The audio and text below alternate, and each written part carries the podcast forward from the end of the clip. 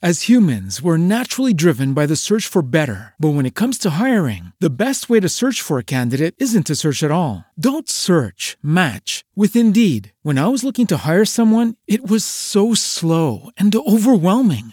I wish I had used Indeed. If you need to hire, you need Indeed. Indeed is your matching and hiring platform with over 350 million global monthly visitors, according to Indeed data, and a matching engine that helps you find quality candidates fast. Ditch the busy work. Use Indeed for scheduling, screening, and messaging so you can connect with candidates faster. And Indeed doesn't just help you hire faster. 93% of employers agree Indeed delivers the highest quality matches compared to other job sites, according to a recent Indeed survey. And listeners of this show will get a $75 sponsored job credit to get your jobs more visibility at Indeed.com slash podcast. That's Indeed.com slash podcast. Terms and conditions apply. Muy buenas, yo soy Miguel on the road y estás escuchando Diario Mochilero.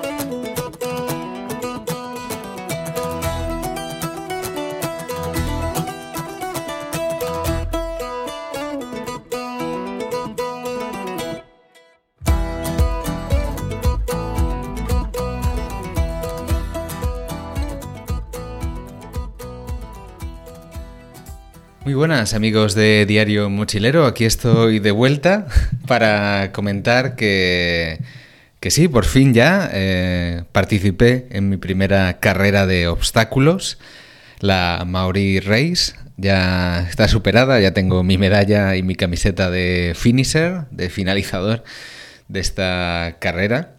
Ha sido una gran experiencia, he tenido tres principales aprendizajes que ahora os voy a, a contar. Eh, mi tiempo ha sido bastante bueno, la verdad. Una hora 38 minutos, eh, una carrera que es de 7 kilómetros más 25 obstáculos entre medias. Eh, la verdad es que los primeros 5 kilómetros fui a muy buen ritmo. Los hice en 45 minutos, lo cual es más o menos lo que yo me esperaba para bajar de las dos horas. Pero eh, cuando llegué a los últimos dos kilómetros es cuando me choqué con el muro, en el sentido figurado y también literal, porque se juntaron tres factores.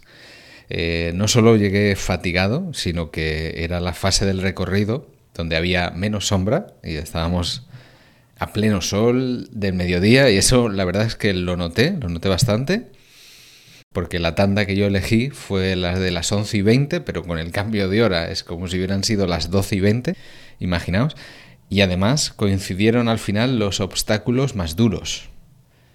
En conjunto, mm, la carrera y en particular las pruebas, los obstáculos, fueron un poco más duros de lo que yo me esperaba en general. Eh, la verdad es que he acabado, mm, pues tengo que reconocerlo, bastante magullado sobre todo porque tuve un par de caídas eh, que fueron por torpeza, por amortiguar mal al caer, al bajar de un obstáculo y resbalar y por tener las zapatillas mojadas.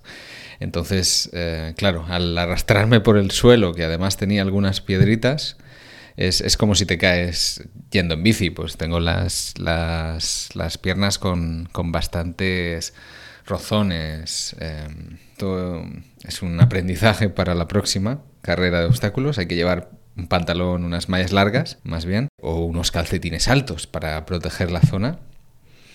Y bueno, al final me molesta más ese, ese escozor de, los rozones que, las agujetas, que, tengo, claro, un poco en los brazos, hombro eh, y un poco en los gemelos, pero, pero bueno, en general Sí que puedo decir que el entrenamiento de estos últimos meses de fuerza me ha permitido no, acabar tan fatigado y sobre todo los días de recuperación, pues hacerlos más rápidos porque, porque el músculo eh, está preparado para la intensidad y es, muy importante para este, para este tipo de carreras y bueno, para cualquier carrera en general, eh, trabajar fuerza, hacer flexiones, sentadillas, dominadas.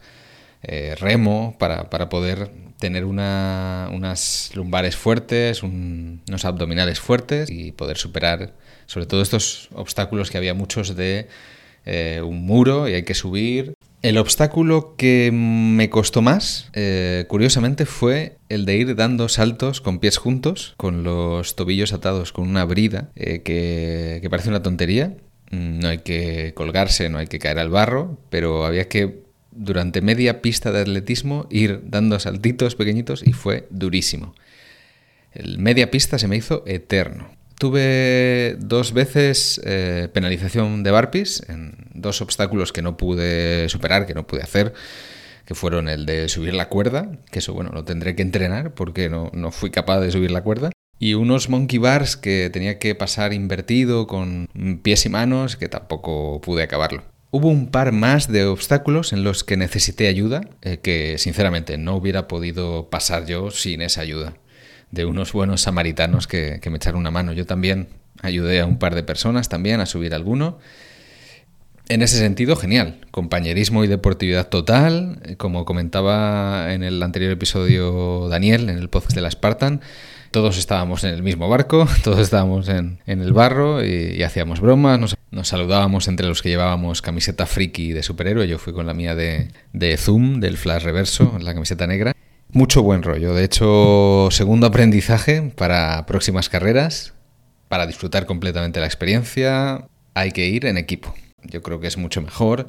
Está muy bien ponerte a prueba tú personalmente, intentar pasar los obstáculos, pero hay algunos en los que para pasar con seguridad hay que, hay que, hay que tener ayuda. Eh, solo por la altura que tienen algunos o porque quizá algunos pues no has podido entrenar específicamente ese obstáculo, va, muy bien, sobre todo para los que no somos atletas profesionales.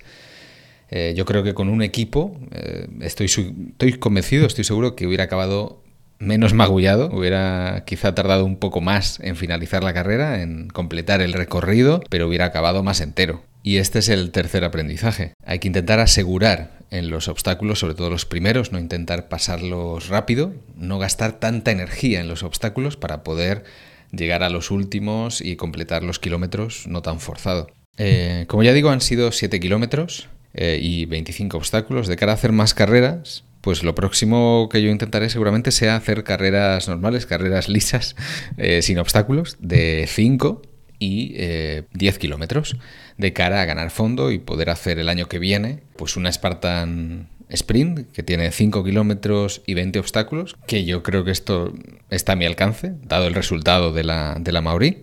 Y también eh, poder hacer una, una Spartan Super, que eso ya son 10 kilómetros con 25 obstáculos. Entonces ahí tengo que ganar un poco de, fondo a la hora de correr. Y por supuesto volveré a correr la, la Mauri seguramente en la edición que hacen en, en el Monsen, en, en Aira Natura.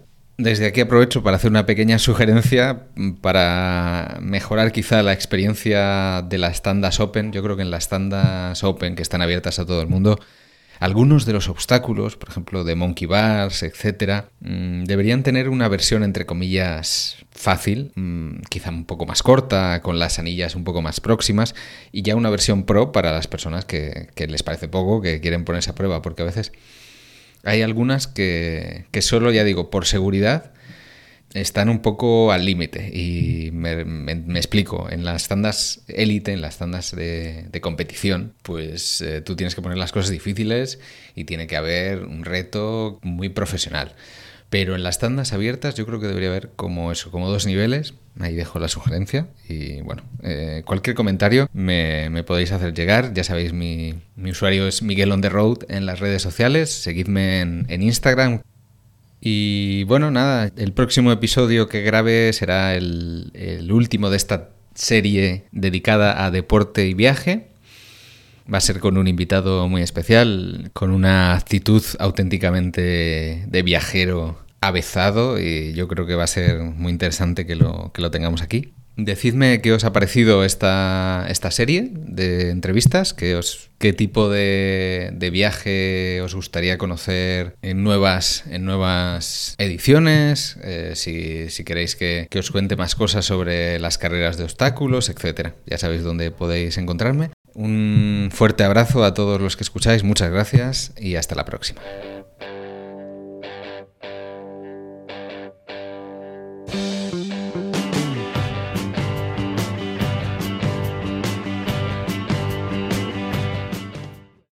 Lucky Land slots, you can get lucky just about anywhere. Dearly beloved, we are gathered here today to. Has anyone seen the bride and groom? Sorry, sorry, we're here. We were getting lucky in the limo and we lost track of time. No, Lucky Land Casino, with cash prizes that add up quicker than a guest registry. In that case, I pronounce you lucky. Play for free at LuckyLandSlots.com. Daily bonuses are waiting. No purchase necessary. Void where prohibited by law. 18 plus. Terms and conditions apply. See website for details.